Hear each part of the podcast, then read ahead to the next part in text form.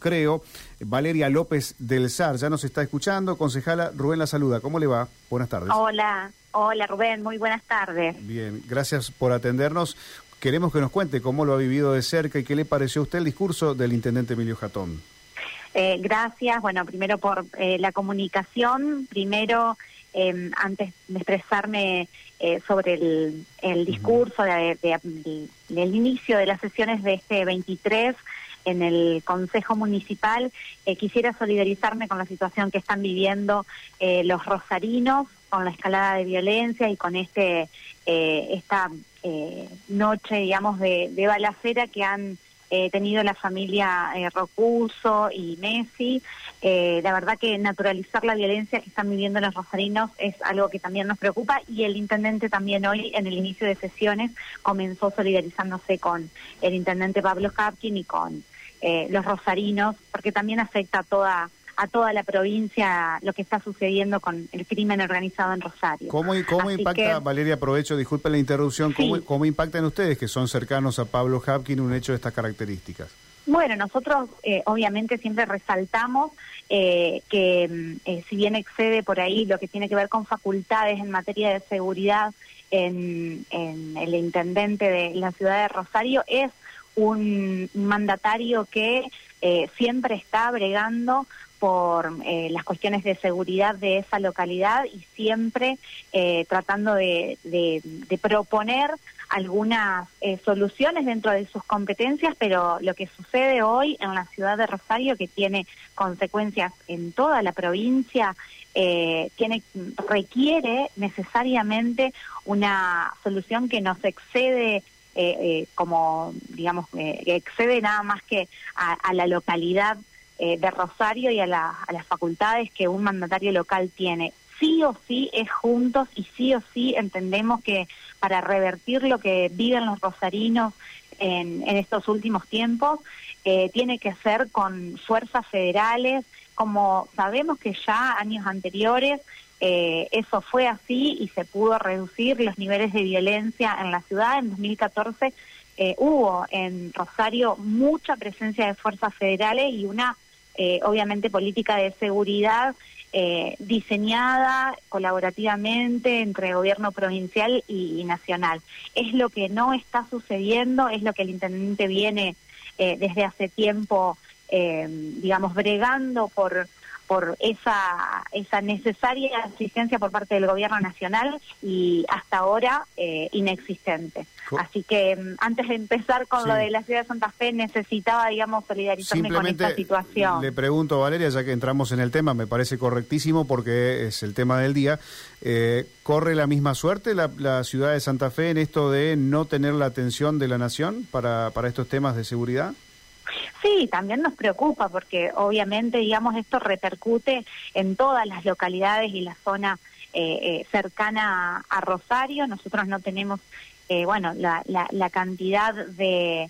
de homicidios con las que, por ejemplo, ha iniciado este año 2023 la, la ciudad de Rosario, pero igual nos pone en alerta y nos preocupa porque, bueno, es el entorno de eh, del Gran Rosario y también de todas las localidades de la provincia. Eh, también hoy hizo el intendente anuncios respecto a temas de, de seguridad, pero obviamente que es algo que nos preocupa y que por eso entendemos que las dos principales ciudades de esta provincia también, digamos, necesitamos que eh, tengan de la misma asistencia y coordinación del gobierno nacional en cuanto al envío de las fuerzas federales. Y siempre ha sido, cuando se han enviado, siempre ha sido así, siempre han sido convenios que se han llevado eh, adelante con, con las dos localidades. Obviamente que la cantidad de habitantes que tiene la ciudad de de, homicidios y, delitos y niveles de violencia, em, es más la cantidad de fuerzas federales que se destinan a esa localidad, pero siempre han sido eh, decisiones que han beneficiado a ambas eh, localidades ese tipo de acciones yendo a lo que fue el discurso del intendente, particularmente a mí lo que me llamó la atención de todo lo que pudo, pude escuchar, eh, es que hizo mucho énfasis en la palabra ética, en honestidad. ¿Por qué cree que eligió estas palabras para destacar lo que ha sido el trabajo de su gestión, es decir, el trabajo de todo su equipo? Sí, eh, yo creo que además de, digamos, los anuncios y el repaso de todo lo que ha sido la, obra pública y las políticas sociales que desde, eh, desde la Intendencia, desde el Ejecutivo se han eh, llevado adelante, también los temas que tienen que ver con la transparencia y con la calidad institucional han sido un eje y una bandera de esta gestión, por eso se hizo mucho hincapié eh, también ya que el año pasado el, intendente Emilio Jatón envió al Consejo y que hemos tenido distintas instancias de trabajo eh, y ha avanzado incluso en las distintas comisiones el mensaje de ética pública. Eh, y yo creo que también es una de las de los primeros mensajes que seguramente en este periodo legislativo de el 2023 daremos enseguida digamos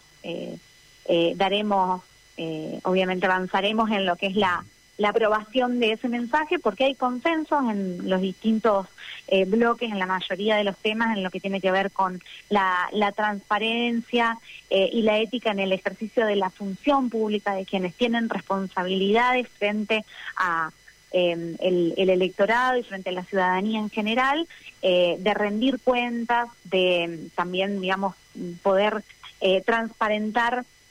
las las cuentas públicas y también eh, el ejercicio de la propia función. Eh, así que bueno, yo creo que cuando habló de código de ética, seguramente hacía alusión a este mensaje que envió el año pasado y que como que te decía, yo creo que en el ámbito del Consejo Municipal más temprano que tarde se le dará curso. Yo me preguntaba,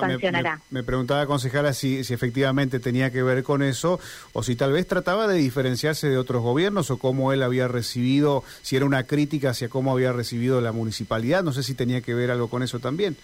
Sí, desde que eh, se recibió digamos, la gestión se avanzó mucho en portales de transparencia, en, eh, digamos, todo lo que tiene que ver con eh, las licitaciones, con estar eh, permanentemente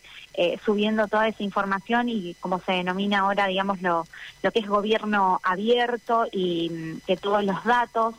de lo que tiene que ver con la obra pública, las políticas públicas que desarrolla el municipio, eh, estén todos los datos, toda la información, quiénes se presentan a las licitaciones, quiénes son los proveedores del Estado, eh, todo al acceso de, de, la ciudadanía. Toda esa información, eso se ha avanzado muchísimo. De hecho, la municipalidad el año pasado ha recibido algunas menciones, distinciones como a modo de reconocimiento eh, en ese sentido por la transparencia y calidad institucional. Yo creo que un poco hacia eso y también obviamente diferenciarse de eh, lo que nosotros eh, marcamos permanentemente a nivel nacional de, de lo que han sido distintos juicios de corrupción que ha llevado eh, adelante y que han tenido como imputada a la, a la vicepresidenta de la Nación, por mencionar una entre tantos, eh, también creo que hace la, a la diferencia.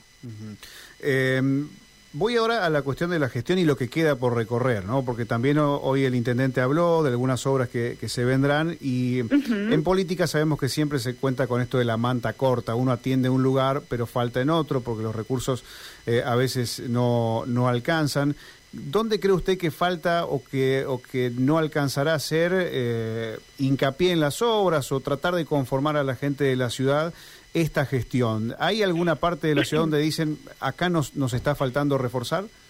Mira, el, intendente hoy fue claro y con, palabras muy contundentes cuando dijo estamos haciendo en barrios los más vulnerables donde nunca ninguna gestión anterior eh, ha puesto todos los esfuerzos por mejorar la calidad de vida de los santafesinos. Eh, y ahí podemos mencionar muchísimas obras en, en el oeste de la ciudad. Eh, ahora anunció que ya está comenzando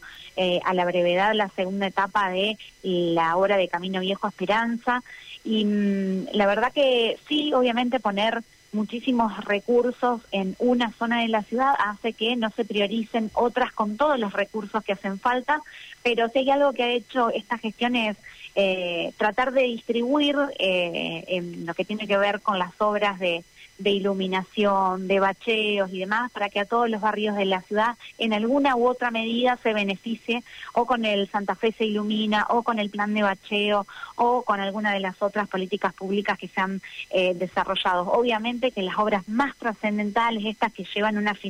un financiamiento mayor y más importante, eh, que a veces también viene del gobierno eh, nacional, porque los municipios no podrían hacer eh, grandes obras de infraestructuras como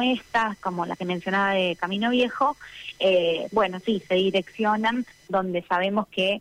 han sido los barrios más postergados o donde hay más necesidad. Em, obviamente que sí, nos encantaría que pueda estar mejor distribuido y descentralizado en toda la ciudad de una manera eh, más igualitaria, pero hay que comenzar y coincido con, eh, como lo dijo el intendente, por los más postergados y por los barrios donde nunca se, ha, se han hecho inversiones de estas características. Ese, ese desafío del cual hablaba el intendente para lo que resta de este año, porque decía, tenemos proyectos y estamos preparados para ese desafío. Ese, ese mensaje también tiene eh, una idea, un espíritu de, de, apuntar hacia las elecciones. ¿Hay algo que ya esté, digamos, entre líneas dentro de ese mensaje? Sí, eh, yo creo, digamos, que el desafío y, por los diálogos que eh, este eh, sector, digamos, de, de eh, local vienen teniendo, se va a avanzar, obviamente, en, en, el desafío de que esta gestión continúe en el Ejecutivo local y también algunos desafíos que tienen que ver con eh, dar un paso más en algunas políticas públicas que, eh, o sea, más allá de lo electoral, digo, en políticas públicas que generalmente los municipios no toman. Y que, bueno, el desafío es ese, asumirlo, tomarlo, como anunció a lo último de su discurso el plan eh, municipal de vivienda. Eh, generalmente los municipios no toman este desafío de construir eh, viviendas, eh, siempre son con los fondos de, provincia o con los fondos nacionales, son desafíos que, eh, bueno, implican también una, una mirada de las prioridades y seguramente va a haber en el transcurso de el año legislativo, en ese sentido, un trabajo que también será con el Consejo respecto del Plan Municipal de Viviendas, la política municipal de viviendas que, que anunció. Y yo, mm, eh, Rubén, me tomo el atrevimiento de destacar algo, porque desde esta banca siempre hacemos hincapié en lo importante por el momento y la coyuntura que en materia ambiental estamos viviendo, que fue un discurso que también eh, eh, tuvo muchos mensajes en ese sentido de hacia dónde vamos como, como sociedad en el contexto del cambio climático que, que, estamos atravesando. Y la verdad que hubo fuertes compromisos que se mencionaron en el discurso del, del, intendente en materia de, de, ambiente, en materia de la política de residuos, eh, en materia de, eh, bueno, los aportes que desde un gobierno local se pueden hacer para eh, la sustentabilidad energética y para aportar a, reducir eh, los gases de efecto invernadero, por ejemplo, para el, el tema del cambio mitigar el cambio climático y adaptar las ciudades. Así que yo quiero destacarlo porque es un tema que nosotros trabajamos muchísimo, eh, el tema del cuidado del ambiente, los temas de cambio climático, los temas de eficiencia energética desde la banca, así que quiero ponerlo de resalto. Bien, bien, queremos agradecer estos minutos, concejala, por brindarnos este tiempo y, bueno, por contar desde su lugar cómo eh, observó y cómo escuchó hoy el discurso del intendente. Muy amable, gracias. Muchas gracias a ustedes. Hasta luego. La voz eh, oficialista de Valeria López del SAR.